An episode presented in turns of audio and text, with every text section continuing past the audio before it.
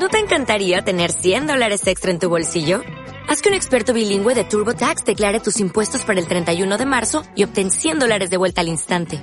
Porque no importa cuáles hayan sido tus logros del año pasado, TurboTax hace que cuenten. Obtén 100 dólares de vuelta y tus impuestos con 100% de precisión. Solo con Intuit TurboTax. Debes declarar para el 31 de marzo. Crédito solo aplicable al costo de la presentación federal con TurboTax Full Service. Oferta sujeta a cambios o cancelación en cualquier momento.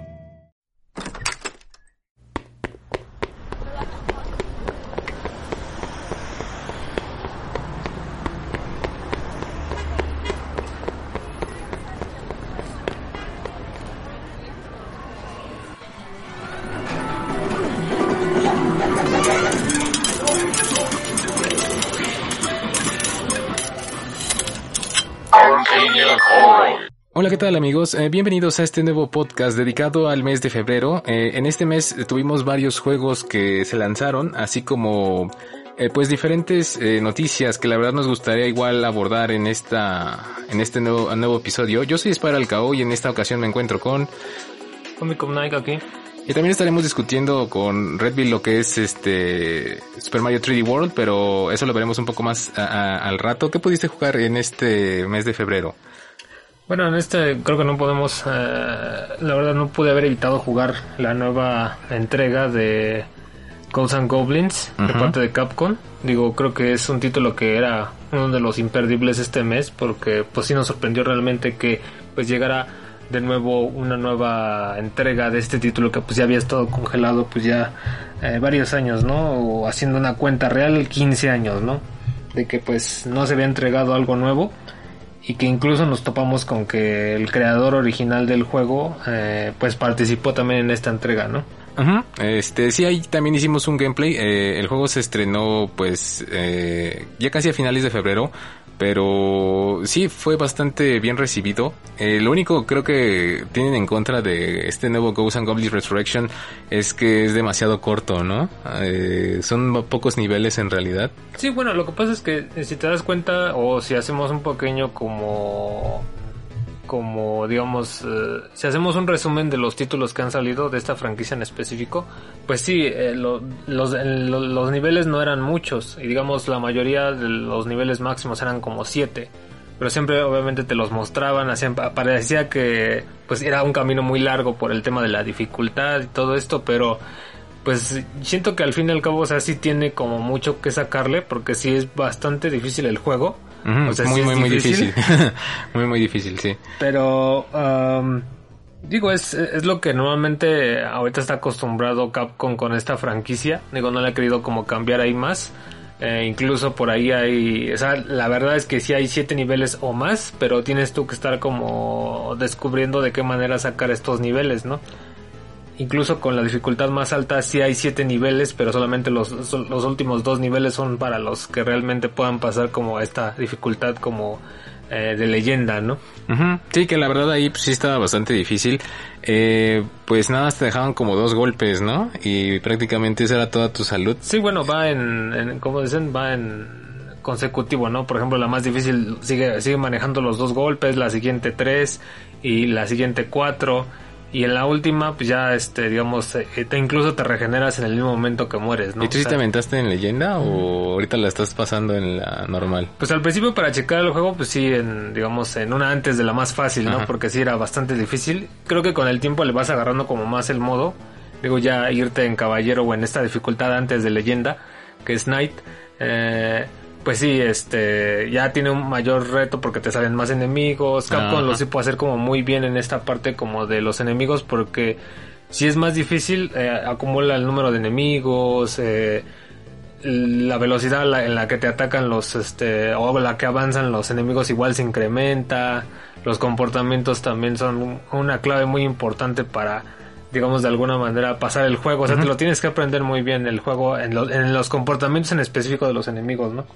Sí, porque la verdad es que Ghosts and Goblins, pues ahí tiene un sistema que a pesar de que tú elimines a todos los enemigos, pues este siempre van a estar reapareciendo. Sí. Siempre van a estar saliéndote ahí este nuevos.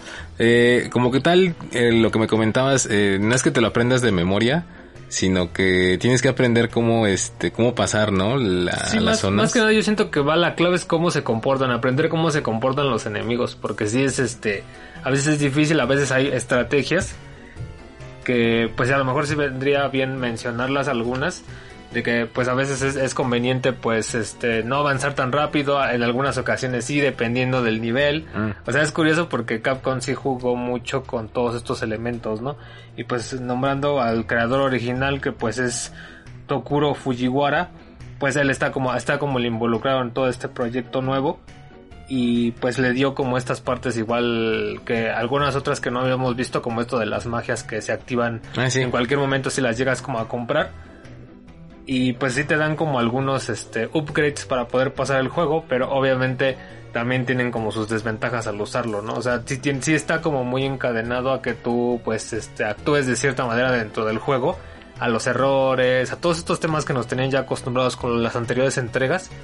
Digo a lo mejor nada más ahí eh, tal vez hubiera sido alguna sugerencia podría haber sido que fuera más rápido tal vez como mm. las versiones Arcadia que incluso en la última versión del PSP pues sí nos entregaron como un modo que era nada más una versión japonesa pero digamos este era más rápido no y pareciera que era como más este sí a lo mejor era era justificado el, el nivel de dificultad porque era muy rápido pero era muy responsivo al mismo tiempo sí porque al final de cuentas este nuevo Ghosts and Goblins bueno con Arthur que siempre es su protagonista este pues la velocidad no es muy rápido el personaje. Tengo entendido que hay magias que le permiten ser más rápido pero pues son como agregados pero en sí su velocidad eh, con la que corre el personaje es muy lenta no bueno, digamos que no es de los más rápidos, ¿no? No, digo, eh, o sea, te tienes que acostumbrar a todos estos temas de la velocidad, te tienes que acostumbrar a las armas, te tienes que... Mm. Son muchos elementos de los cuales tienes que aprender en el juego, que ahí sí yo siento que sí te va a tomar tiempo hacerlo, si es que lo quieres como jugar en, lo, en las dificultades más altas. Pero siento que Capcom sí lo hizo bien al uh -huh. traerlo y obviamente con, llamando al creador original, Sí, qué bueno eh, que se metió, ¿no? Qué bueno realmente porque pues sí se le ve que sí se metió como al juego y sí este sí les aportó como su su este sí como el feedback o como digamos la, la esencia la experiencia que tiene él creando esta franquicia porque él es el creador de la franquicia y de algunas otras que Capcom también tenía, ¿no? Entonces, pues sí este siento que es un juego que sí este a pesar de que sea corto la experiencia pues realmente sí vale la pena por uh -huh por digamos por volver a traer este este juego en específico y con las mismas mecánicas que manejaban en, en su momento no pero ya como algo pues eh, actualizadas con algunas otras mejoras algunas no pero esperemos que pues este le den soporte aunque a veces Capcom no le da soporte a sus juegos tanto así que pues aún así es una buena sí. entrega bueno, bueno sí Street Fighter sí, sí pero pero digamos que es una es un buen título si lo quieren ver así. sí está bastante cool. Yo también pude jugarlo. Eh, bueno tú eres el que se metió más pero sí me mataron a cada rato. Ahí si se mueren a cada rato no se sientan mal.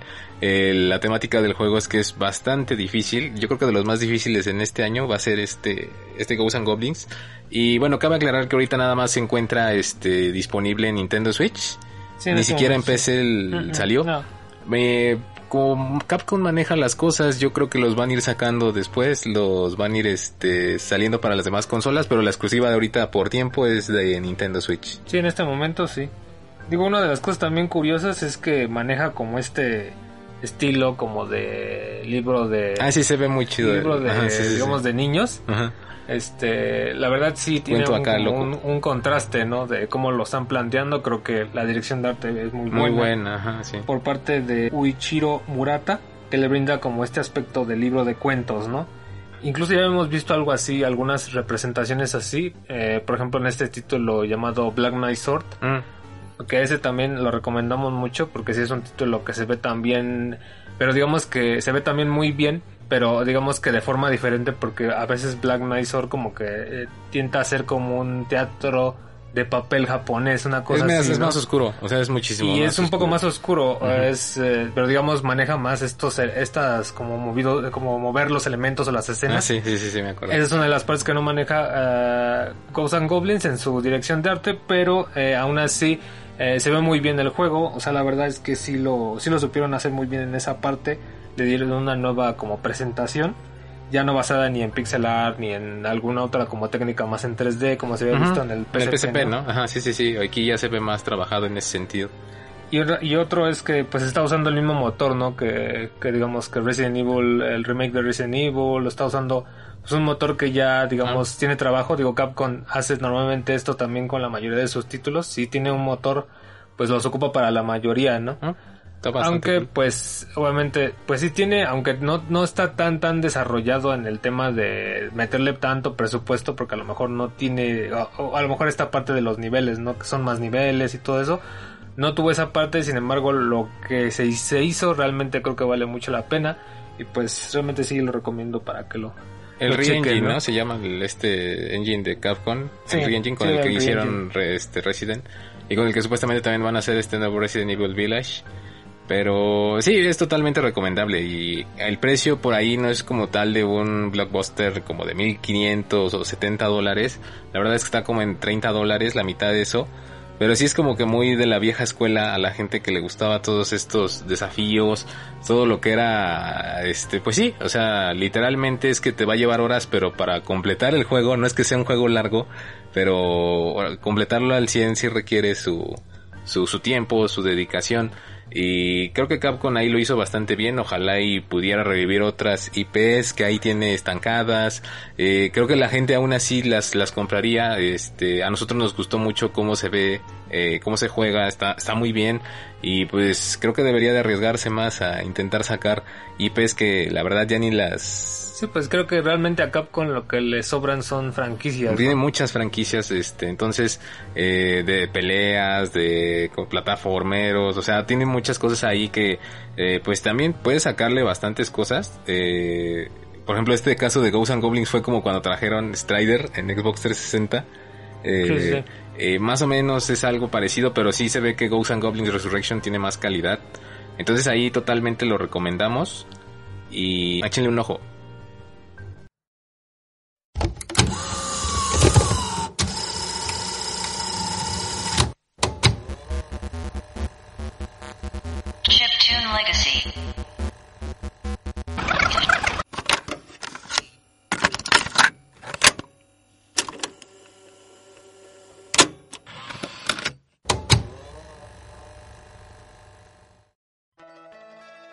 Silent Hill es una saga que revolucionó el survival horror y que se reafirmó con una personalidad propia que la diferenciaba de otras obras del género. Protagonistas vulnerables ante una amenaza superior e infranqueable, historias muy íntimas y un imaginario perturbador.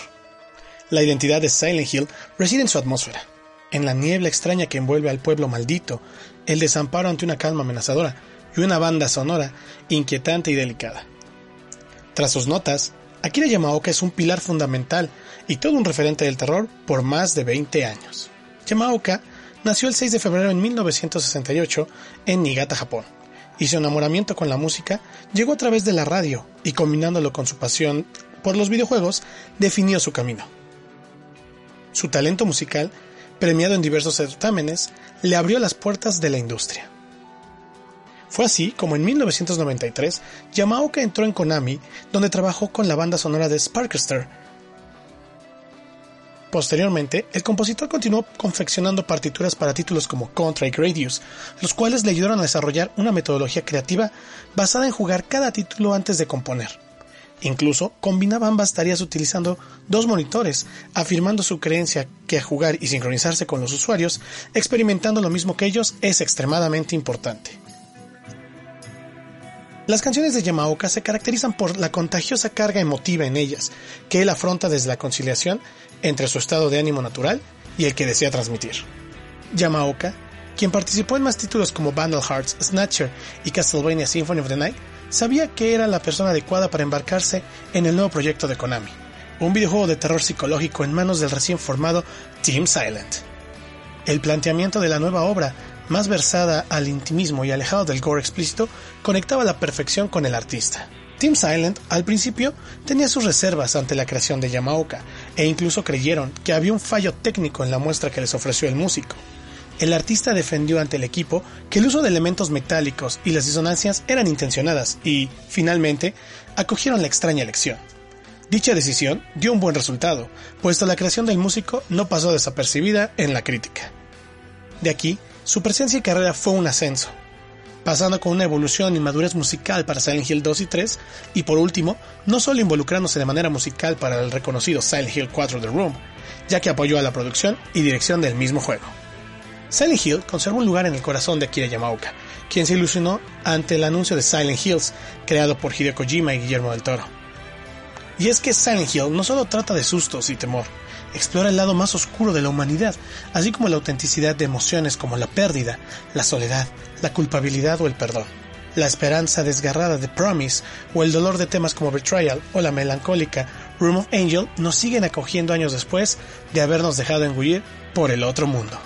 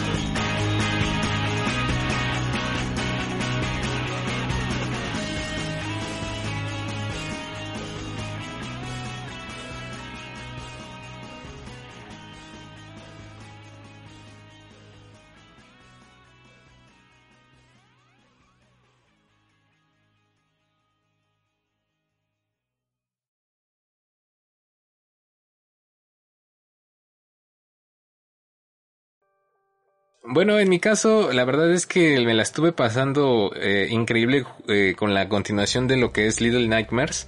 Eh, ahí pudimos sacar algunos contenidos de, de, su predecesor y también de inclusive de este y sacamos un gameplay y una guía. Eh, la verdad es que el juego, eh, sinceramente yo cuando conocí Little Nightmares yo no creí que fuera a dar tanto. La verdad se veía como un indie eh, normal, o sea, no tan complejo. Pero la verdad es que esta segunda parte vale muchísimo la pena. Este, sobre todo en la parte de la historia. Si el primero era buena en la historia, eh, esta segunda parte realmente me, me gustó bastante. Eh, se ve muchísimo mejor ahora, pero la verdad es que el arco narrativo tiene muchas incógnitas, tiene muchas cosas ahí este, escondidas y en esta secuela lo supieron manejar muy bien. Creo que hablar ya del gameplay como tal, pues bueno, o sea, también tuvimos lo que era el gameplay, ahí pudimos checar cómo ya se, es, es como una especie de, de, limbo, es como un título así como de eh, estar resolviendo puzzles, pero a través de, como de plataformas. Eh, pero la verdad es que si el uno les, les gustó, esta segunda parte es muchísimo mejor. Realmente eh, toca miedos ahí muchísimo más complejos, cosas ahí que me gustaron bastante. Los personajes son más, tienen ahí circunstancias muchísimo más este, severas. La verdad lo disfruté bastante. Y eh, yo espero que, por ejemplo, obviamente no, no sé, pero para mí es uno de los nominados a juegos de horror por la temática en la que se está yendo en esta nueva ocasión. La verdad está, está muy cruel también el, cómo hicieron el, el plot esta vez. Si el primero era un poco denso porque sí, este, termina un poco, este, eh, digamos, no, no, no, no tan bien. El 2 tiene una circunstancia muchísimo más, este, interesante. Yo creo que sí, eh, les va a gustar a varios. Y bueno, en cuanto al, al juego en sí, pues es, este, su gameplay se maneja completamente, eh, es mejorado. Tarsier Studios tiene ya experiencia con lo que era Little Big Planet. Entonces, el manejo de eventos, los enemigos que te persiguen, todo ha mejorado y la verdad es una de las experiencias que más me ha agradado este año. Creo que realmente sí supera a lo mejor como a su predecesor. Sí, totalmente. Sí lo sí. logra como lo mejora. Digo, ahí también vimos que que incluso para el primer título pues sí se tuvo que meter ahí Bandai Namco para sacarlo Ah, sí. y ahora sí vio el potencial de pues del estudio porque realmente sí este supieron plantear la franquicia pero pues ya incluso ahí hay unos temas de que incluso pareciera que ya ahorita le pertenece Sí, parece ser que le pertenece sí, la sí, franquicia a Bandai Sí, le quita- les quitaron la franquicia como tal. O sea, este estudio, Tarsier, este estudio. Eh, algo ahí que por desgracia a muchos no nos gustó es que no tanto referente al juego, sino que desgraciadamente tal parece que el equipo de Tarsier, que bueno, este estudio es como sueco, como los de CD Projekt Red, eh, ya no están interesados en hacer más Little Nightmares. eh, por desgracia, eh, ya que la IP les pertenece como tal a Namco Bandai. Entonces ahora ellos tienen el control de, de lo que se va a poder hacer con esta IP. La verdad tenía mucho potencial. No sé realmente si supuestamente vamos a tener diferentes DLC. Pero la verdad tiene mucho potencial. eh, porque también lo que hace Little Nightmares es que expande su, su universo en diferentes formas. Como cómics, como este... Hay unos que por ejemplo están en, en Android y en iOS. Que están muy chidos, están muy bien trabajados. Y te cuenta ahí como historias chiquitas de cada uno de los personajes. Pero aún así, ahí tiene otros personajes, otras circunstancias que realmente, pues sí podría sacar para una tercera parte. Eh, es, es difícil aquí como en esta circunstancia que tal vez ya la IP no les pertenece y no sé si la gente de Namco Bandai las, la va a usar con las ideas que tenía este, este Sí, estudio. el Ajá. estudio original no que lo había creado no Sí, por desgracia, este. Desgraciadamente, quién sabe si veamos un Little Nightmares 3, pero la gente que lo hizo de primera mano no va a ser la que lo, lo va a desarrollar eh, en ese sentido. Entonces, a lo mejor por lo que podrían hacer sería un, un título como un sucesor espiritual, ¿no? Con lo que ahorita a veces como se, que se acostumbra bajo otras como temáticas.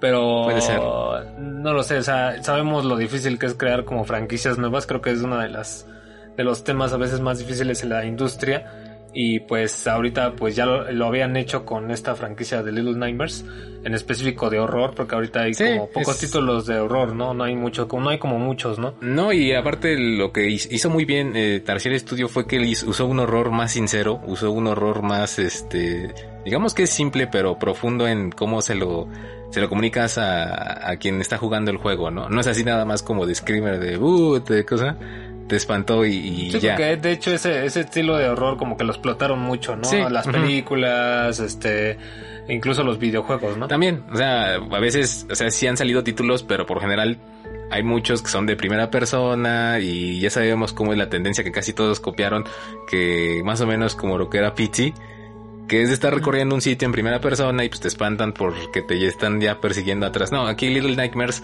pues maneja otro tipo de conceptos, me gustó porque te digo, o sea, la narrativa en sí me, eh, es sincera, es este, es bastante simple, pero creo que funciona muy bien. Y llevarlo a este nivel, eh, sí nos deja como con ganas de ver qué es lo que va a pasar, porque el juego da para más, o sea, el, el universo en el que lo crearon, puede crear otras eh, historias que igual complementen con lo que pasó, ¿no? Little Nightmares 2 no cierra una como tal la historia, sino que se puede desprender de, otras. Y sí estaría muy chido volver a verlo, pero por desgracia ese es el detalle que ahorita tiene con, con Namco Bandai. Parecido a lo que fue Halo con Bungie. Ahora ya el grandote se obviamente queda. chiquito, ¿no? Porque quitar Halo, pues bueno, sí, grande, así, ¿no? Digo, pero pues aún así, obviamente conocemos el valor de pues, eh, pues una franquicia, ¿no? Que no es a veces nada, para nada sencillo, pues plantear nuevas ideas o nuevas franquicias dentro de la industria de, en muchos sentidos, ¿no? Sí, inclusive, por ejemplo, de este género que es tan explotado el horror, pues muchas veces hay muchos que se repiten, muchos son muy parecidos inclusive en su temática y Little Nightmares lo hizo muy bien. Yo al principio creí que era un clon de Limbo y de los creadores también, por ejemplo, de este título que se llama Inside. Pero la verdad es que sí sabe cómo ya contar la historia, sabe cómo planteártela. Y yo creo que lo van a disfrutar mucho si ustedes les late todo esto eh, del mundo de horror, pero también a lo mejor si ustedes leen libros, si ustedes leen novelas, tiene un apartado muy parecido en este sentido, a pesar de que ninguno de los personajes habla.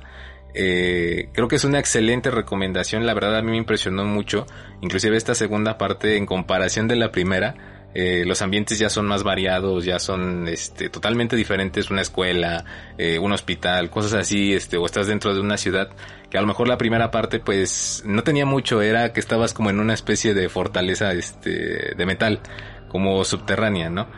Pero bueno, o sea, realmente no sabemos cómo va a ir avanzando Little Nightmares. Eh, sin embargo, el título de esta segunda parte es súper recomendable. Y yo les, este, les pediría le echen un ojo para apoyar a este estudio igual. Eh, la historia fue muy buena en ese sentido. Bueno, que incluso sí fue. Namco Bandai vio tanto el potencial de este estudio que pues prácticamente ahorita ya fueron adquiridos también por un conglomerado ya más grande de estudios.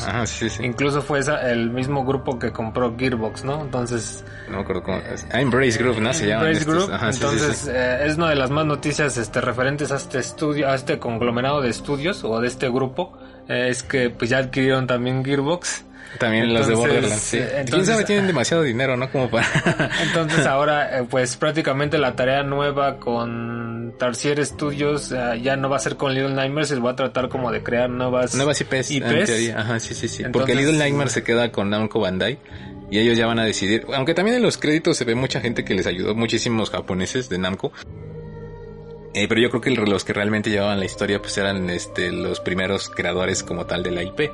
Eh, no digo que sea malo que Namco Bandai ahora se vaya a dedicar a hacer Little Nightmares, pero porque a lo mejor se lo puede encargar a otro desarrollador, ¿no? Sí, pero por desgracia la tal vez la esencia ya vaya a cambiar en la tercera parte. Sí, tal vez.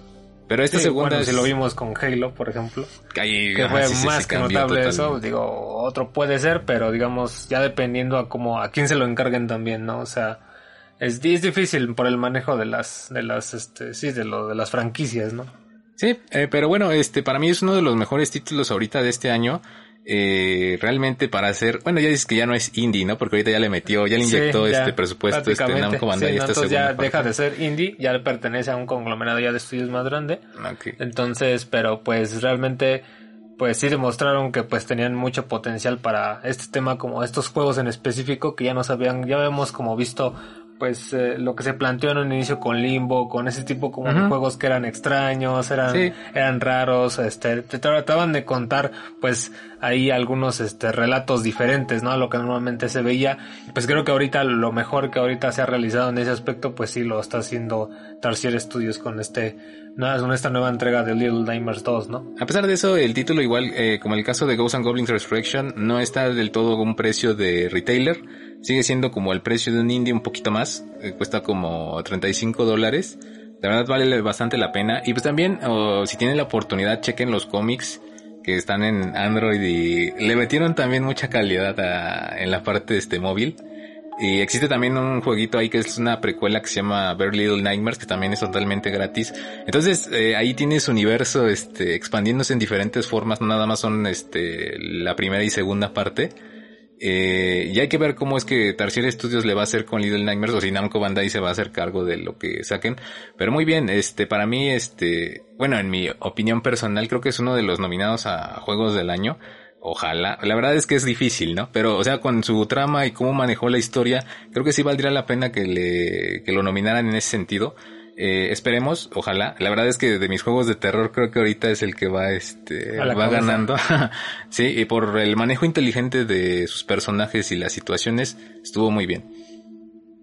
Bueno, les recomendamos que jueguen Little Nightmares 2, ese título de Tarsier Studios que pues prácticamente es este relato oscuro que pues eh, si a ustedes les gusta todo lo que es este de terror pues algo alguna idea o algún este algo, algo encontrarán en ese nuevo título que sí da, da bastante de qué hablar con todo lo que ha planteado hasta ahora. Sí, ahí también en nuestro canal ahí tenemos más o menos cómo va la historia si gustan verla y también este para que entiendan más o menos algunas de las cosas porque está así como regado. Tratamos de juntar algunos aspectos para que ustedes se guíen cómo es realmente la historia. Ahí chequen, por ejemplo, nuestro contenido de Meta Story, si quieren conocer un poco más de este título. Le dedicamos eh, dos, tanto para, la, el, para el primer título como esta secuela. Entonces, pues ahí si tienen tiempo, pues ahí échenle un ojo.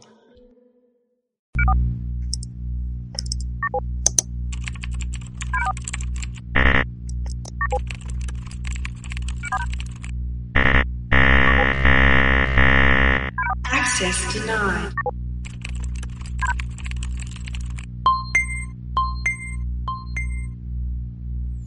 Archive found.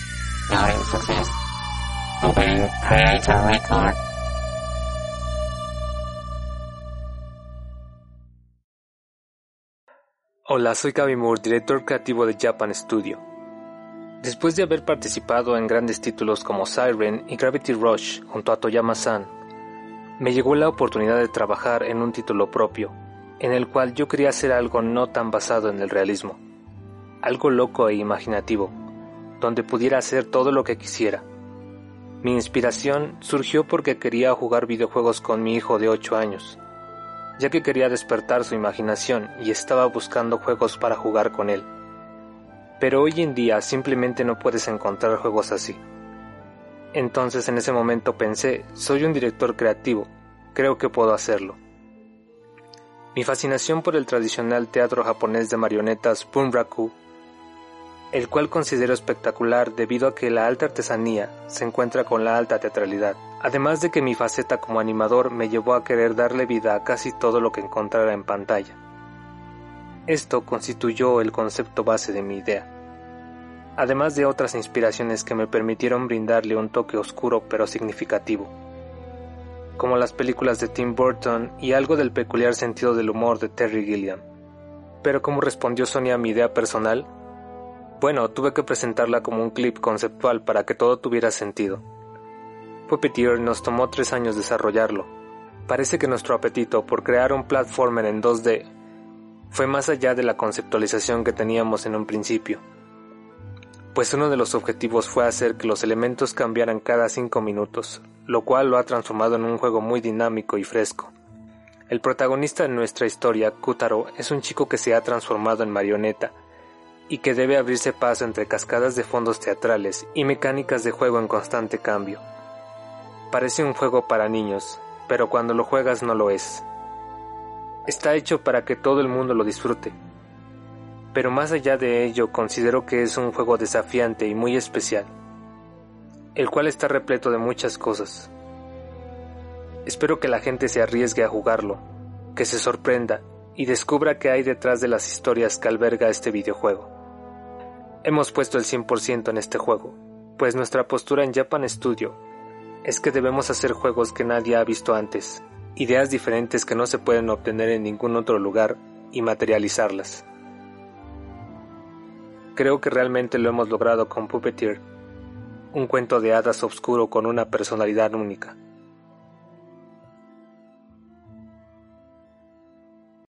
Bueno, eh, vamos a tratar de abordar un poquito en este podcast porque a lo mejor igual este ya tenemos otros contenidos que hablen ya más en específico de los títulos. Eh, una de las partes que ahorita se ha estado dando en este nuevo año pues es este, esta decisión de las compañías tanto de Nintendo, Sony y Microsoft de presentar lo que son sus futuros títulos. Ahí, por ejemplo, en este mes eh, de, de, febrero pudimos ver eh, presentaciones tanto, bueno, no de Microsoft. Supuestamente Microsoft va a hacer una en el mes de marzo pero lo que fue este mes, este, Nintendo y Sony, eh, sacaron ahí algunos mm, anuncios, por ejemplo, Nintendo fue primero con su Direct, que muchos tenían las expectativas de que iba a ser algo bastante grande porque la duración era de una hora más o menos de este Direct.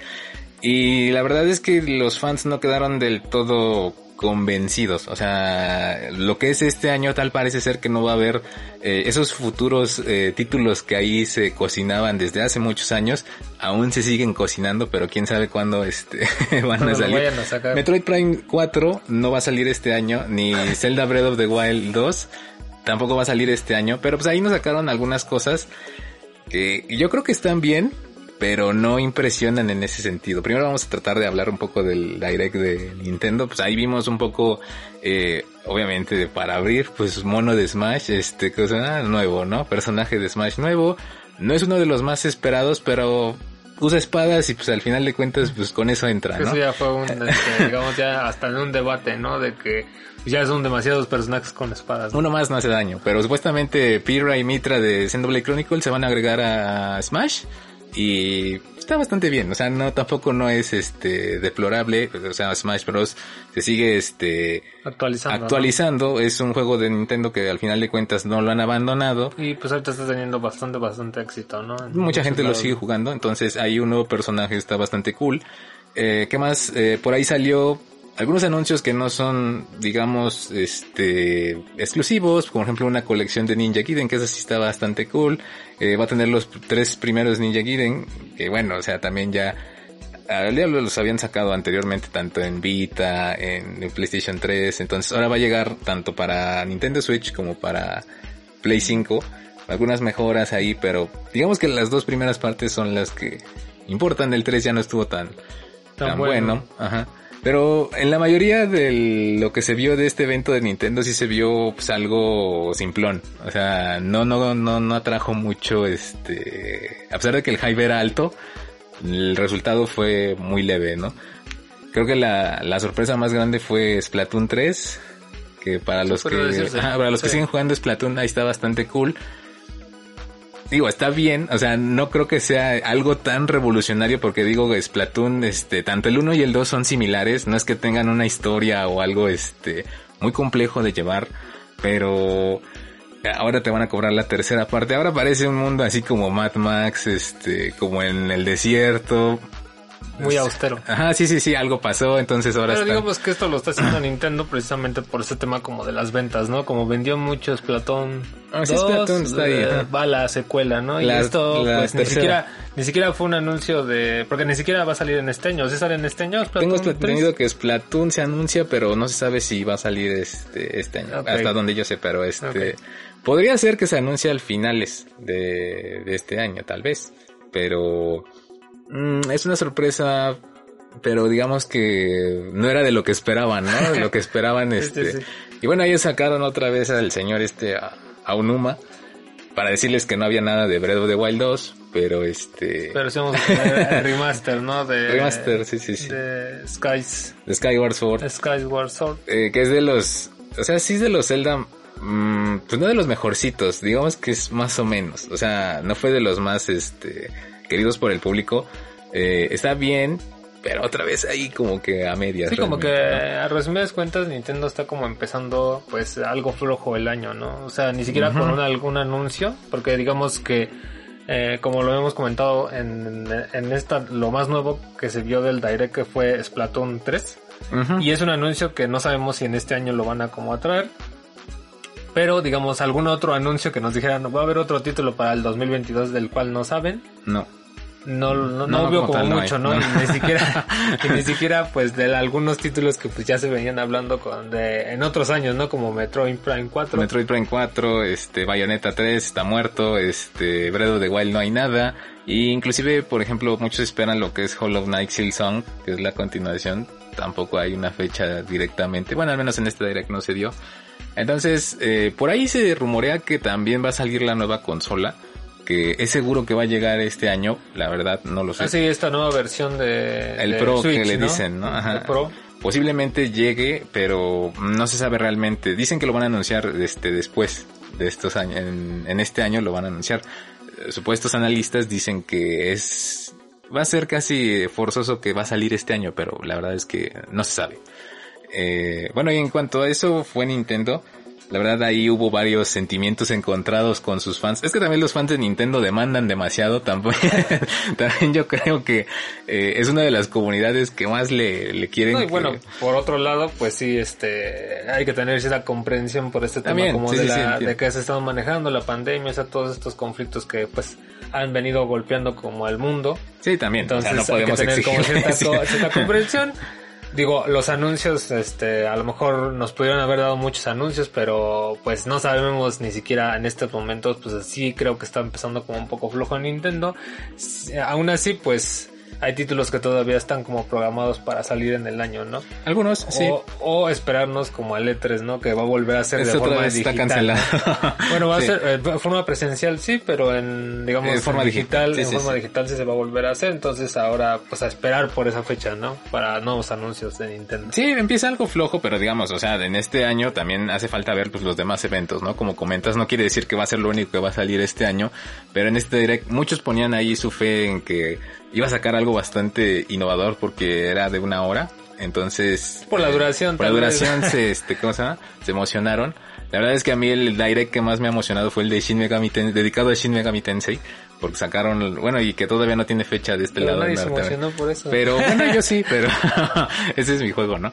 Eh, pero bueno, a ver, ¿qué, es lo que... Bueno, y de hecho no hay Nintendo, noticias tampoco. De ese ese no hay nada aún, Entonces, ajá. digamos, ahí todavía falta, ¿no? Todavía le faltan cosas. eh, para estos futuros meses, la verdad, sí la veo un poco difícil. O sea, lo que es eh, abril, mayo, junio. Junio supuestamente sale este eh, remaster. No, bueno, este sí es un remaster, ¿no?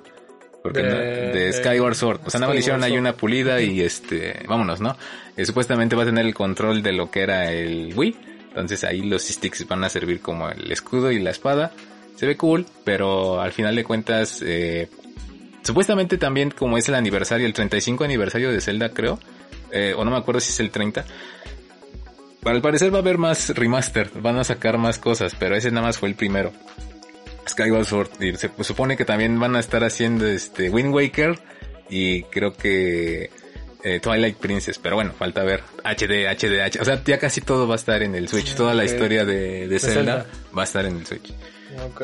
Y cambiando un poco, en la siguiente semana, eh, pues puede decir que fue la tercera semana de febrero, eh, Sony también lanzó su State of Play, que este tenía una duración de media hora y la verdad igual, o sea, ahí este, sacando un par de cosas que, bueno, sí están bien, pero la verdad O sea, a lo no. mejor que no muchos esperaban, ¿no? O sea, son títulos que pues obviamente están tratando como de abrirse camino.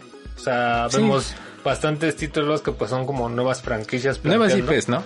Bueno, por ejemplo, el que llama la atención es este Returnal, que está pronto a estrenarse, creo que en abril. Eh, eh, se ve bastante cool, es como un Mass Effect, pero a la vez es un Dead Space, que trata de, de- como que es una onda estilo Alien.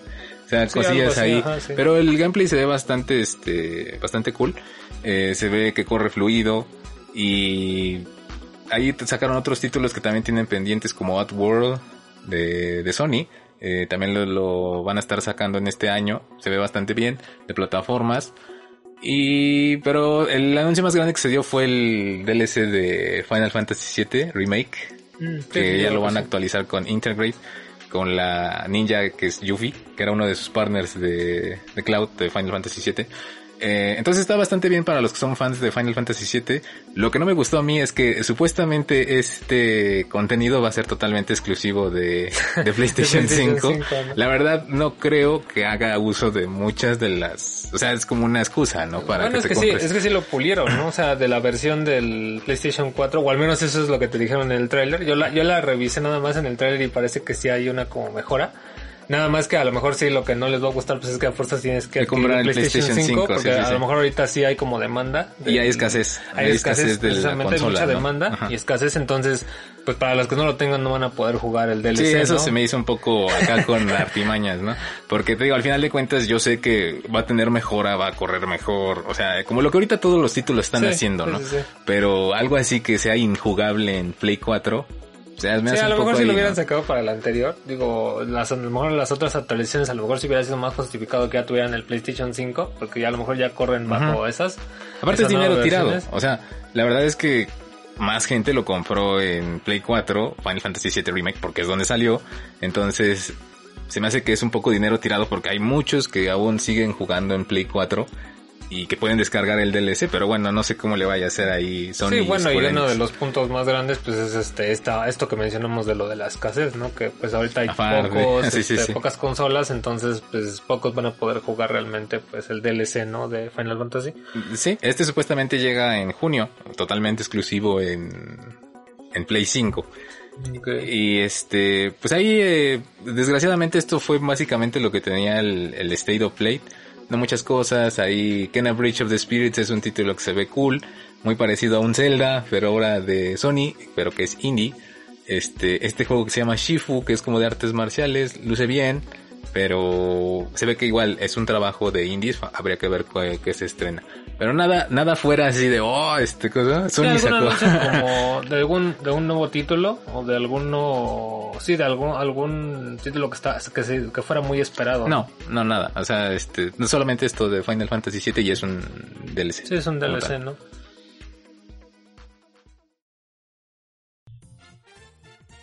Y en lo que es también el mes de febrero, bueno, eh, pudimos checar eh, Mario 3D World eh, plus Bowser Fury eh, con Red Bill. Eh, bueno, en realidad este título ya había salido en, Wii U ah, por ahí del 2013, pero Nintendo volvió a aplicar la misma de revender un par de cosas. Eh, no sé si tuviste la oportunidad de checarlo a fondo, Red Bill. O sea, sí, ¿qué tal? Este, sí tuve la oportunidad de checarlo. Y pues sí, como bien dices, Nintendo nuevamente hace de las suyas, haciendo ni siquiera un remake.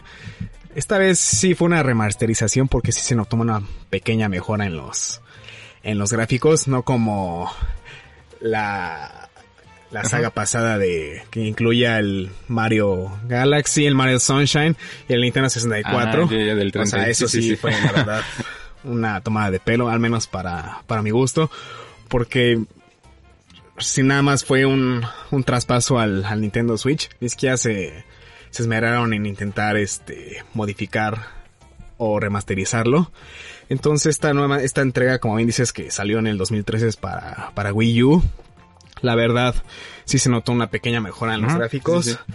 Y aparte, pues nos trajeron esta parte, lo, lo de Bowser's Fury, que fue para mi parecer un buen agregado.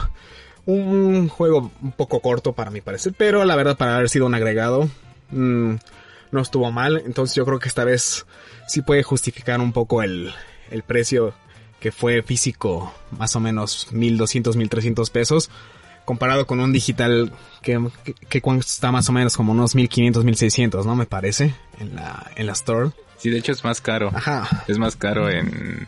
eh, ¿Qué se llama? En línea. Sí, realmente eh, sigo sin entender por qué el motivo de aumentar el precio en línea, pero al menos físico yo creo que sí, esta vez sí lo, sí lo valía.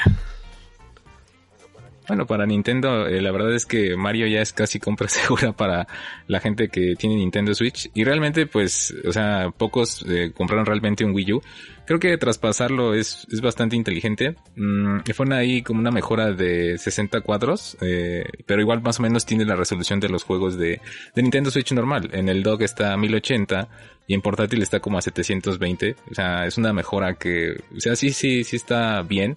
Pero tampoco es este, cosa del otro mundo. Como dices, este, al menos no es como lo del aniversario de Mario, que traía las tres entregas, que ahí nada más hicieron como un ROM, un port, y, y se acabó.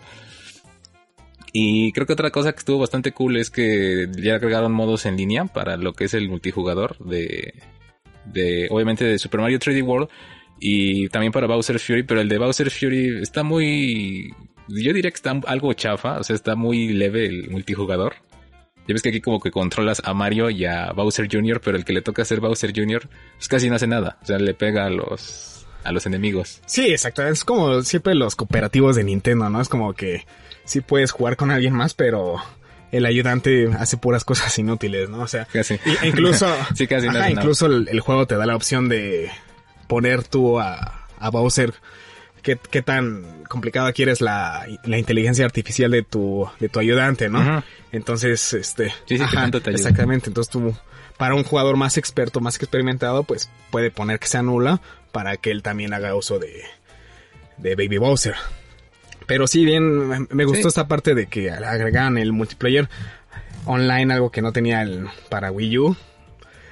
Este, Vamos a tener alguna vez la oportunidad de nosotros streamear, porque hasta el momento no, no hemos hecho la prueba, porque también Nintendo en este aspecto tiene un poco de, de fallas en el, en el online, así que va a ser una buena prueba para ver si, si esta vez que, que también Sí. corre el, el juego en, en online. Porque para, al menos pa- para local, pues sí, este, sí, es, sí, entren- sí- ban- bastante, ¿no? Pero sí habrá que, que probarlo online. Hablando un poquito más de este Bowser's Fury, pues sí, como dices, es un agregado. eh, lo que hicieron ahora es como juntar varias islas eh, del juego. O sea, casi todo es eh, en el mismo lugar. La verdad es que a veces se puede volver un poco repetitivo porque a cada rato sale ese Bowser como Godzilla, como Bowser Kaiju. Y a cada rato te tienes que enfrentar, co- enfrentar con él. Pero pues más o menos como en 3 o 4 horas lo vas a, este, a completar. Y más o menos 6 o 7 si consigues todas las, esas medallas de gato. Eh, está bastante cool, pero como dices, yo creo que es un agregado mm, leve. O sea, tampoco es que sea lo, lo más llamativo de este título. Lo, yo creo que sí, este, lo, lo más padre, pues es este Mario 3D World. Ya lo puedes jugar este portátil. O inclusive, por ejemplo, igual partir el control del Switch y darle cada control a, a, no sé, a los que te, te rodean, ¿no? igual en, en línea. Está en modo competitivo. Y cabe aclarar que el juego de Mario 3D World contiene, este, tiene 8 niveles de, que están bastante bien hechos. Digo, fue uno de los mejores títulos ahí de Wii U, de, Mario. Y agregaron esto del modo fotográfico, que ya casi todos los juegos lo, lo tienen, que agregas ahí stickers, que agregas este como texturas. Eh, es algo, sí, tal vez para los que les gusta este no sé, este, meter ahí sus recuerdos del juego, pero pues para mí no, no lo están. Sí, justo eso eh, también olvidé comentar, sí fue un gran agregado. Bueno, un gran entre comillas, porque sí, como bien dices, habrá quienes sí les gustan estos pequeños recuerdos o incluso tomar fotografías graciosas, ¿no? De- dentro del juego. Sí, realmente yo creo que para para un gamer más exigente no yo creo que requieres más, ¿no? Pero bueno, va- vaya, hablamos de Nintendo y de Mario. Yo creo que Mario sea el juego que sea el el, el modo de juego que sea, yo creo que siempre va a ser un un bestseller, ¿no? Exactamente. Entonces, sí, aparte, Sí. y Nintendo lo sabe, ¿no? O sea, pueden traernos cualquier Mario que sea exactamente el mismo, pero siempre va a, ser- va, va a vender. Entonces, a- al menos reconozco que sí esta vez se esmeraron un poquito en darle este plus. Porque sí, o sea, agregar el multiplayer, esta parte del modo fotografía, el Bowser's Fury que sí, que durará poco, pero sí, sí, para mi parecer sí, fue, fue una buena entrega, para aparte es como un, un mundo abierto, ¿no? Cosa que el que... Ajá, sí, es ajá. como un estilo mundo. Cosa que el 3D World, si no han tenido la oportunidad de jugarlo, pues es un poco más, un poco más lineal. No es como ir a explorar como tipo Mario Sunshine, tipo Mario Galaxy. No es por Ajá, niveles, exactamente. Es, 3D es World. ya por niveles, ¿no? Entonces esta parte de, de haberlo hecho un poco el mundo abierto me, me pareció interesante y bastante curioso esta parte de que todos tienen forma de, de gatos. Y la, y, Ah, la, sí. y la, y la transformación tipo Super Saiyajin de, de Mario. De Mario. o sea, es, sí, es, es un poco curioso el, el juego, la verdad. La mecánica, pues sí, también. Sí, creo que. Sí, como comentas, ¿no? Es un paquete bastante agradable. Eh, ahora sí que, por ejemplo, si ya lo habías jugado en Wii U, o sea, ya dependerá de ti. O sea, si lo quieres volver a comprar ahorita, pero desgraciadamente tenemos la experiencia de que los juegos de Nintendo casi no bajan. Eh, es muy difícil que los pongan en descuento, entonces yo creo que se va a quedar así por ahora su precio. Pero si ya lo habías jugado en, en Wii U, o sea, ya, si ya tenías la experiencia, pues realmente Bowser's Fury, el modo fotografía y el online, tal vez no lo valgan. O sea, tal vez es para los que no lo habían podido jugar en, en Wii U. Pero así ya depende de, de cada quien, ¿no? Pero sí, el precio ahorita, así como comentas, ¿no? Si está algo caro. Sí, no, exactamente. O sea, la verdad, para los que no, no, no, no hubieran tenido la oportunidad de jugarlo en Wii U, que fue en mi caso, la verdad, yo creo que sí fue, es una compra sí o sí. Pero pues realmente para los que ya lo, lo tienen en Wii U, no es como que se pierdan la, la gran cosa, ¿no? O sea, yo, yo realmente nunca he sido mucho de, de, fijarme en los gráficos. Entonces esta parte de, de, que hayan mejorado un poquito, pues tampoco es como que me, me emocione mucho. Entonces, este, lo que sí me gustaría que alguna vez sacaran un, un nuevo juego de Mario, ¿no? Pero para que suceda esto, pues no. Yo creo que va. Pues ya ves ahorita cómo estuvo el, cómo estuvo el direct de, del mes de febrero, que sí la neta estuvo medio. Sí, pues como. Es medio decepcionante, ¿no? Por no, pues sí. la gente que. Una basura, la verdad, ¿no? O sea. yo, yo, yo no lo llamaría decepcionante, yo lo llamaría basura porque sí, o sea, la gente esperaba un, la continuación de, de Zelda o algo nuevo y salen con el clásico personaje de Smash y juegos sin sentido, ¿no? O sea, bueno, realmente yo creo que Nintendo puede, puede dar más y ahorita como que están estancados en estar sacando o salvándose de juegos remaster. Ajá. Pero es que te digo, es lo peor que ni siquiera lo, lo remasterizan, ¿no? O sea, como fue en el caso de, de los tres juegos que enviaron, o sea, realmente estás jugando el Mario Sunshine y te aparece en pantalla los botones de, de GameCube, ¿no? O sea, ni siquiera, ni siquiera, ni siquiera modificaron eso de, bueno, va, lo vamos a mandar a Switch, pues ya mínimo le ponemos los, los botones del control de Switch, ¿no? O sea, así real lo dejaron tal cual. Entonces, por eso yo creo que fue un gran avance que mínimo hayan hecho este port a, Nintendo Switch y más el agregado de Bowser's Fury. ¿no? Sí, ya ves que por ejemplo ahí también ya anunciaron ya el de Skyward Sword. Bueno, la, la, verdad es como... Sí, es un Zelda bastante cool, pero creo que es de los más así como que leves, ¿no? O sea, eh, tampoco es como de los más este, recordados, pero es el siguiente remaster de Nintendo. Ya que no tiene ahorita, bueno, ahorita no ha anunciado casi nada y quién sabe, ¿no? Durante el año pero es el que ahorita este va a salir creo en junio. Me, parece, me parece ma mayo, junio, por ahí de esas fechas. Pues sí, te digo, o sea, ahorita Nintendo, aparte de esa Nintendo sabe que te pueden vender una galleta en forma de Mario y, y la gente la va a comprar, o sea. y te la vas a comprar. Ajá, y te, te, la, te, te la sí. pueden vender súper carísima y la gente la va a comprar, ¿no? O sea, porque es Nintendo. O sea, y yo me incluyo en la lista, ¿no? O sea, te sacan cualquier cosa de Mario y ahí va uno a comprarla saben jugar con la mente de uno porque pues, Mario es como que el icono de los videojuegos. Sí, exactamente. Entonces, pues por eso abusan un poco en este aspecto.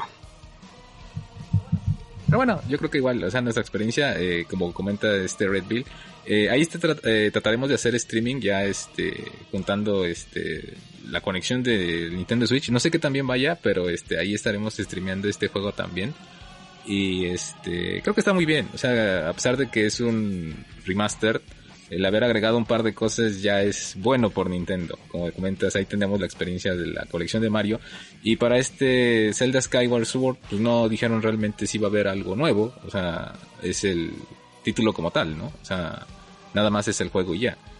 Pulida gráfica y, y eso es todo. O sea hay modificación de controles pero así como Bowser's Fury que fue un agregado no, no, no, no va a haber nada de eso. No, sí, honestamente dudo que, que traiga algo nuevo en, HD Zelda. Pero, pues digo, ¿qué, ¿qué le podemos hacer, no? Al menos vamos a, cuando gusten, cuando hagamos el streaming de del multiplayer, vamos a ver qué tan, qué tan bien jala, porque, ajá, Corre. porque al menos mi experiencia con el online de Nintendo no ha sido la, la mejor, o sea, el último juego que intenté jugar online me parece que fue Smash o Mario Kart. Y pues la verdad, o sea, era desesperante de estar buscando una partida y de repente te metía y a los 2, 3 minutos ya estabas fuera, ¿no? Entonces no, no, al menos para mi parecer no es, no es la mejor experiencia online. Aparte, tuvieron el descaro de empezar a cobrarlo. Y todavía decías, bueno, va, Ah, sí. lo van a cobrar, pues vamos a, va, va, va a mejorar, ¿no? Pero no, o sea, realmente, a, a mi parecer, yo creo que de los tres, de Sony, Microsoft y Nintendo, Nintendo es el, el, el que peor, el que peor tiene este, el online. Entonces sí, a ver, vamos a ver qué tal, qué tal nos va con este stream online. Esperemos que, que no nos falle Nintendo esta vez. Y pues ahí para que cuando lo hagamos, para que nos acompañen un, un rato a, a divertirnos con el online de, de Mario, que la verdad sí está bastante entretenido. Sí, está bastante cool. Es totalmente recomendable. Eh, yo creo que de febrero es también de los mejores títulos que hay.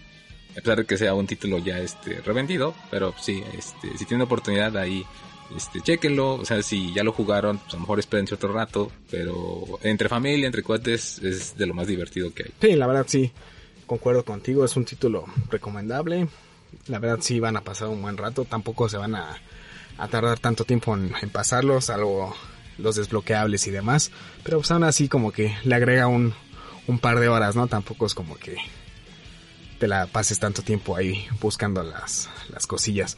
Pero sí, la verdad, para, para mi gusto, yo sí, yo sí recomiendo el, el título, porque sí, el Bowser's Fury fue un, un buen agregado.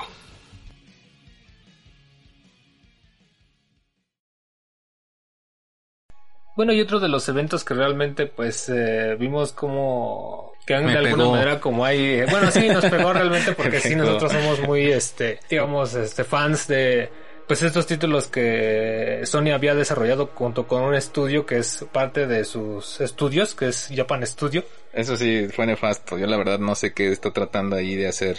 que pues en estos momentos eh, prácticamente el estudio pues ya lo están como eh, oficialmente o sea las declaraciones oficiales son que ya lo están como como desmantelando porque parece ser que pues eh, Sony le quiere inyectar más al campo de el desarrollo de títulos Norte que sean como más América. más este generales para un público general pero digamos no no no no podemos como entender o no sé obviamente lo que piensan los ah, los las demás personas Las cabezas de Sony. Ajá, las cabezas de Sony. Pues, ¿por qué este movimiento de esta manera, no? No, Nosotros hemos visto o hemos conocido la industria de este estudio, que pues si ustedes han llegado a ver títulos, a lo mejor no han ubicado tanto el estudio, pero ha desarrollado títulos como Loco Roco. No, como no, Gravity Rush, Bloodborne, eh, bueno, yo creo que el más, el más, este, el más famoso pues es Bloodborne, ¿no? Ico, Shadows of the Colossus. La verdad es que, no sé, o sea, a mí sí me sacó de onda también cuando empezaron a salir estos rumores. Y bueno, antes no entendías por qué eh, algunos creativos que estaban en el estudio se estaban saliendo. O sea, como Keiichiro Toyama, creador de Gravity Rush y lo que es Silent Hill. Se había salido el año pasado. Eh, otros productores de títulos como lo que es Bloodborne también ya se habían salido. Y resulta que sí, o sea, Sony tiene esa idea de desmantelar lo que es Japan Studio y de enfocarse, no sé, supuestamente lo van a Team Asobi, el que hace los juegos de Astro, eh, ahora va a ser eh, donde se van a ir la gente de Japan Studio. Está muy raro, o sea, la verdad es que ahí no No, entendemos. bueno, pero incluso si tú revisas más este tema, o sea, de las personas que ahorita actualmente están trabajando eh, para esta reestructuración, que eh, supuestamente van a dar declaraciones oficiales en, o con esta reestructuración se va a dar como tal ya completa el primero de abril Ah, del ok, año. ajá. Entonces, eh, pero digamos que lejos de, obviamente, de la, de la investigación que, que se realizó de- o de que eh, se ha visto por la prensa de decir cuáles son, eh, cuál es lo que realmente le pasó al estudio, la realidad es que la mayoría de sus creativos ya se fue. Ya no o sea, ya no están. sí, sí. Ajá. O sea, esto que estamos viendo como que son las pocas declaraciones que dio Sony al respecto del estudio, que dijo que prácticamente este team Asobi es el que desarrolló Astro Playroom, que fue este juegui- este jueguito que tiene PlayStation 5. Bueno, tiene para- otros, tiene otros títulos, por ejemplo, Astro Playroom es el de, pero bueno, digamos que la mascota, la IP es Astro, y tiene otros juegos ahí en Play 4, pero Pero digamos que ese es como un pequeño grupo de ese estudio que pues desarrolló esa parte de Astro Playroom y pues lo que queda, prácticamente lo que queda de ese estudio pues se van a ir para allá, ¿no? Porque la mayoría pues ya no renovaron contrato y pues ya este han salido, ¿no? Como de... Sí, ese Japan de Studio va a dejar Japan de Studio, ¿no? existir. Ya no va a existir el nombre Japan Studio como lo veíamos en los títulos de Bloodborne, Gravity No. Rush.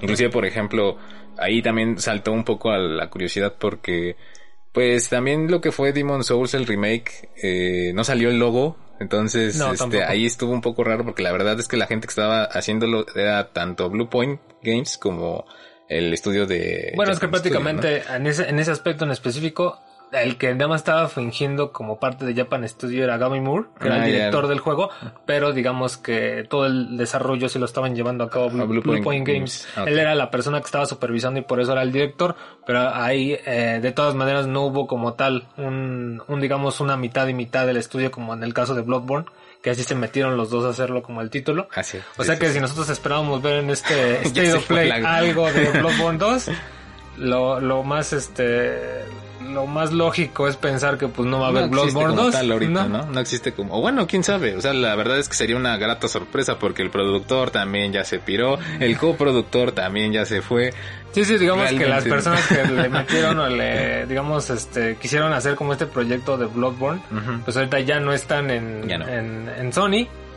Entonces, este, pues ahorita ya prácticamente el título, pues algo podría ser, fíjate, y lo, y lo curioso es que a pesar de haber tenido el éxito que tuvo Ah, del Metal, el- título, pues están haciendo esto con este estudio que es Japan Studio que, que está como involucrado como en Inclusive se de este burlaron de título. nosotros porque ahorita están de oferta los juegos de Japan Studio, no sé, o sea, la verdad, este, eh, ahorita puedes encontrar títulos de Japan Studio a un precio bastante bajo. No sé ahí realmente cuál sea, yo siempre creí que por ser Sony, este estudio jamás iba a dejar de abandonar eh, lo que era la casa, porque digo, es, es Japón, ellos son nacionalistas, ¿no? No sé ahí cómo tú lo, tú lo veas. Está bien que se quieran expandir, pero yo la verdad, sinceramente, yo no sé, o sea, yo no concibo tal vez Sony sin juegos de ideas japonesas. Hay, mu- hay otros juegos muy chidos como lo que es God of War, Killzone, o sea, de estudios americanos. Pero toda esta genialidad que ellos hacían con estos títulos, Loco Roco estaba muy, este, muy ingenioso, Puppeteer era increíble en cómo este, se desplegaba. La verdad es muy triste, o si realmente ya no va a dejar, ya no va a existir como tal, eh, ¿qué va a pasar con esas ideas que se generaban en, en Japan Studio? Bueno, a mí me pone a pensar, realmente sí, no sé, o sea, cuál sea su, O su idea. sea, otros títulos que podemos recordar es The Last Guardian, o sea, Eh, Ico, Shadows of the Colossus, Shadows of igual. the Colossus, eh, Parrapa de Rapper. Parrapa, ajá. Todos eran súper variados, o sea, todo ahí era una idea. Bueno, un aspecto que creo que sí es este notable en todos estos títulos pues es la creatividad con la era que muy se creativo. como generando, ajá. ¿no? Sí, sí, sí. Y que pues eh, eh, eh, digamos ahorita prescindir como de un estudio que en algún punto a lo mejor no se enfocaba tanto como en vender títulos AAA, ¿no? Porque por ejemplo hemos visto con otros estudios de Sony y Santa Mónica eh, que pues crean estas plataformas como AAA o estas franquicias AAA en donde sí venden muchos títulos, sin embargo a veces eh, flaquean de otros lados, ¿no? A lo Sí. mejor no son tan creativos en algunos aspectos o en el manejo como de su historia, ¿no? Ya dependiendo a cada quien lo que opine, ¿no? Sin embargo, en la jugabilidad, en elementos que eran como muy clave, eh, como mostrar algo diferente, ¿no? A Era lo mejor lo que sí. fuera, digamos, que fuera a vender Comercial, muchísimo, comercial como tal, ¿no? Ajá. eh, pero digamos hacían algo nuevo, algo que a lo mejor no se había pensado, algo que era como ajeno tal vez a la, a la- incluso a la industria y plantearlo de esa manera, ¿no? O sea, es lo que realmente nosotros le atribuimos muchísimo al estudio porque realmente pues mm, explotaba ideas que pues no eran las convencionales, ¿no? O sea, sí se iba por algunos otros como caminos que no Sí, eran sí, los sí. seguros Les tal vez. experimentar igual, ¿no? Era esta parte como de, sí, de arriesgarse y de lanzar un título que a lo mejor fuera diferente, que no fuera a lo mejor clasificado como un título que es igual a otro, ¿no? Y en eso creo que tenía su punto más importante este estudio, porque, eh, pues sí, eh, no era, eh, era, era creativo en ese sentido de plantear nuevos juegos, no era, no era algo que, que pues este te iba a lo mejor a hacer un, un, un título triple A, a lo mejor no era su, no era su objetivo como tal. Sí, sí, sí, en parte, Pero- por ejemplo, también por ser la casa de... La verdad es que yo lo veía así, la verdad es que de los estudios de Sony este era mi favorito, que le hayan dado este cuello al, al que generaba todas estas ideas, pues sí me pone a pensar, ¿no? Por ejemplo, hay estudios como Naughty Dog que, por ejemplo, tú, tú los ves y a lo mejor ya no se pueden salir de la métrica de Uncharted, de Last of Us. Tú ves Naughty Sí, porque a lo mejor les van a encargar eso, Sí, ¿no? sí, O sí. sea, exacto. Eh, Santa Mónica es God of War y los de Guerrilla Games son, eh, antes eran Killzone, ahora son Horizon, pero lejos de ser algo diferente, algo... Sí, a lo mejor más- algo, ajá. algo más este que pudiera plantear a lo mejor otro, otro tipo como Otras de ideas, ideas. o, Ajá, sí, o sí, juegos más que nada creativos que pues al- en algún punto es toda esta como reestructuración en algunos puntos o en algunos este, casos da como a la interpretación de que pareciera que le van a dar más, eh, más enfoque al mercado occidental. Eh, porque incluso dicen que eh, algunas notas en, o en algunas notas en algunos medios de videojuegos dicen que le quieren inyectar más como más fuerza a las, a las, a las, este a las, no, más que nada fuerza al, al, desarrollo de operaciones en, en Estados Unidos en California donde también Sony tiene algunos este sí como algunos complejos donde están los desarrolladores pero aún así, eh, esto según buscando esta como, digamos, aceptación general. Sí. Eh, para crear títulos más de, digamos, porque parece ser que Japan Studio creaba títulos para la, para, digamos, para el país nipón, que ellos lo consumían totalmente más. nacionales. Más que, más que a lo mejor en otros continentes, ¿no? Que los consumieran más, ¿no? Y ahí, fíjate, o sea, incluso hay un tema ahí realmente a debatir, ¿no? Porque a pesar de que son títulos que no son, no se están yendo por el lado de ser tan, tan, tan, este, comerciales. Eran muy creativos, eh, la verdad. El fíjate, pero hay aún así el manejo, ¿por qué el manejo no es así como, como, digamos, como títulos triple A, no? O sea, por ejemplo, si un título es experimental, o si es nuevo, o si de alguna manera ya habían demostrado como su punto, este estudio ya había demostrado como su punto en hacer estos títulos, eh, ¿por qué no le daban como ese mismo tratamiento de publicidad a estos títulos que por ejemplo a los mismos títulos que son como los AAA, ¿no? Porque por ese tipo de cosas yo creo que eh, uno de los, uno de los elementos que también eh, ha golpeado muy fuerte al estudio, pues es esta falta como de, de rentabilidad, ¿no? O sea, porque a lo mejor no son tan eh, y por eso y por ello tal vez sí pueden prescindir de él, ¿no? Porque a lo mejor no van a, digamos, no se va a ver una afectación en sus, digamos, en sus ventas o en, la, en lo que ellos puedan como percibir por estos títulos que estaba desarrollando el estudio pero pues obviamente estaban olvidando pues la parte, están olvidando como la parte de experimentar y la parte como de plantear estos títulos que, eran diferentes. Lo que traía, ¿no? El, estudio creo que era insignia esa parte de la creatividad sobre todo. Y a mí se me pone medio de mal humor saber que ya no va a estar. Por suerte parece ser que el, el este mismo señor Keiichiro Toyama eh, creó este estudio Bokeh Game y está ahí como recibiendo a todos los que salieron también de Japan Studio. sea, una parte. Y también está muy raro ahí movimiento, ¿no? Muchas veces también encuentras ahí unos comentarios que dicen es que Sony ya no está, ya no es de japoneses, porque ya ni el presidente de la compañía. Lo que pasa es que como el, como el, obviamente es muy grande Sony, ya tiene una división así gigantesca, ¿no? Como la de Xbox, como la de, digamos, a Nintendo incluso, ¿no? Bueno, Nintendo sigue teniendo ahí sigue siendo completamente. Digamos, eh, su enfoque de Nintendo, pues tú lo puedes como entender porque porque es a un público en específico y la de la manera en cómo lo hace. Sin embargo, aquí Sony tenía como más diversidad, creo que ese estudio le brindaba muchísima diversidad por lo mismo.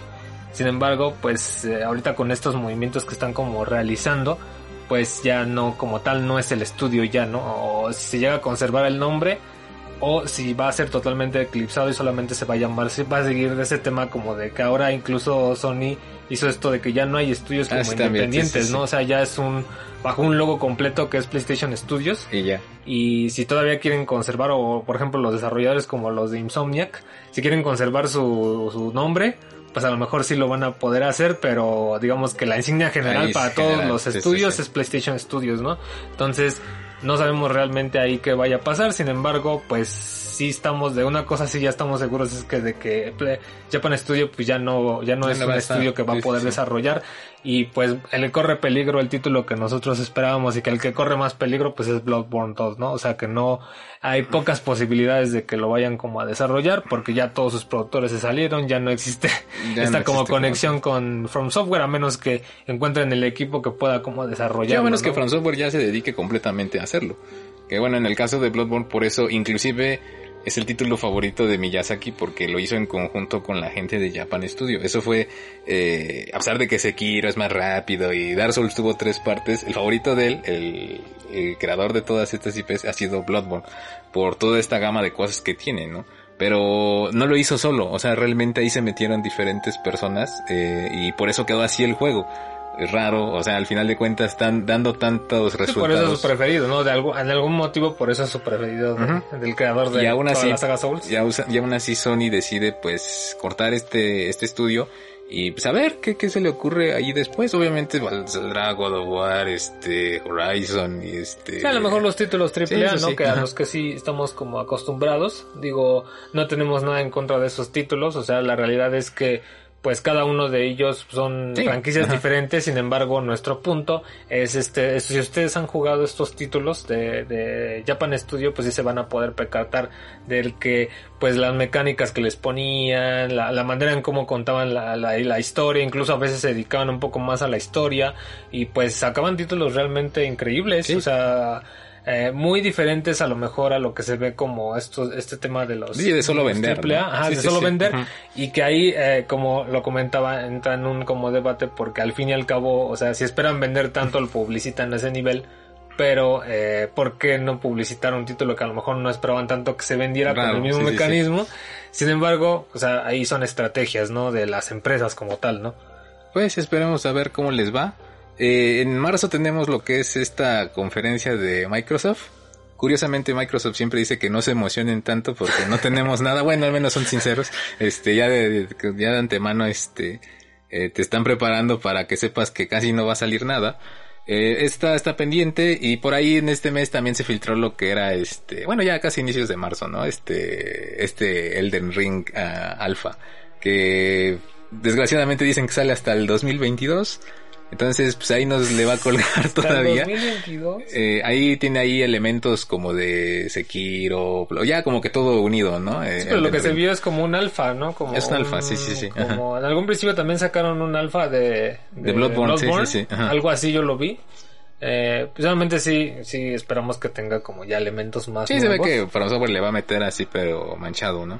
Eh, pero, por ese lado. pero lo curioso es que incluso Phil Spencer de Xbox ya según había comentado Según- que ya lo había jugado. Según- Bueno, este es un tráiler que se filtró en internet. Al final de cuentas no sabemos en qué eh, pero o tiempo sea, de entonces sí es seguro que lo van a retrasar hasta el 2022. Son rumores. O sea, al final de cuentas Ah, se está diciendo que va a llegar hasta el No, 2022. pues ojalá y venga a salvar el año este. Sí, se ve un poco escueto este año, pero a ver, hay que esperar igual El como inicio a dices. veces siempre es un poco lento. La verdad es que, por Eh. ejemplo, febrero tuvo grandes títulos como los que le mencionamos. También tuvo Persona 5 Strikers, que es bastante bueno. Este, Mario, Super Mario 3D World, que ya discutiremos acerca de él. Y, pero en cuanto a, después ya no hay casi gran cosa. Este, solo en abril tenemos Guilty Gear y este, y Nier. No, abril, no, Guilty Gear ahorita ya anunciaron que se acaba de. Ah, entonces ya se va se a- acaba de. junio se va Guilty. Guilty Gear Uh, eh, Strike. bueno, se- bueno, pero es en este año, ¿no? Ok. Bueno, sigue siendo en este año, eso es lo bueno. Esperemos que este Elden Ring sí salga en este año. Ojalá. Ojalá y venga a salvar este año. Entonces en abril nada más tenemos Nier y este, Nier. Sí, Nier todavía hay títulos. Ahí todavía hay algunos, pero este, sí hay poquitos, o sea, son ahí un poquito. Igual si voltean a ver mejor a los indies, pues qué mejor. Este, yo creo que este es el año de consumir indies y de jugar lo que no habías jugado en los, en los otros años. Pero bueno, yo creo que esto sería todo. Igual, este, ahí estaremos haciendo más contenidos. También hicimos uno de noticias acerca de lo que pasó con Japan Studio. Pero sí queríamos un espacio un poco para hablar de, pues, qué le está pasando a Sony, ¿no? En este, de esta forma de tomar las cosas. Eh, no todo está perdido, ahí todavía tiene sus otras IPs y esta gente que ya salió para el parecer este van a empezar a hacer otros estudios independientes. Entonces, este, no quiere decir que ya no van a sacar juegos, pero a lo mejor ya no van a estar bajo el nombre de Sony. O sea, ahora lo Sí, van a tal hacer vez van a propio. ser como independientes. o- Keiichiro Toyama, el de Silent Hill, ya está trabajando en un nuevo proyecto de terror. Entonces, a lo mejor un sucesor espiritual de Silent Hill, porque bueno, él y él y el Team Silent fueron los que lo hicieron, el uno. Entonces, pues ahí hay cosas todavía, ¿no? Hay que tener que esperar otro, este, más fe, tiempo. tengan fe en que va a haber. Pero, bueno, o sea, esto es como para iniciar el, el año, ¿no? Sí, bueno. eh, pues creo que sería nada más esa parte por, por este gran estudio, Japan Studios. Digo, ya es, es este, digamos, el adiós al estudio. Eh, hicieron grandes títulos, realmente les recomendamos que eh, sí eh, chequen algunos títulos de este estudio porque son realmente diferentes, ¿no? A lo que normalmente a veces acostumbra la industria, ¿no? Sí, a mí me fascina lo que es Puppeteer, eh, Gravity Rush, Bloodborne, Loco Roco, como dices, Parrapa, eh, Shadows of the Colossus. La verdad es que es una lista muy muy buena de títulos que la verdad se te quedan en la memoria Y sí duele un poco el saber que ya no, tú los veías como un equipo que trabajaban así con ideas frescas. A veces no las, no las que vendieran más y pues resulta que ya no están, ¿no? Pero a ver, a ver qué, qué se le ocurre a Sony, este, y estaremos ahí checando que, que, que cómo se van moviendo aquí, este, el medio como tal. Entonces yo creo que sería todo. Muchas gracias amigos por acompañarnos en este podcast. Ahí igual si tienen tiempo, chequen los otros contenidos que ahí eh, por lo general hacemos eh, semana con semana. Eh, nos ayudan mucho si se pueden compartir. Y esto sería todo para este episodio. Bye. Nos vemos.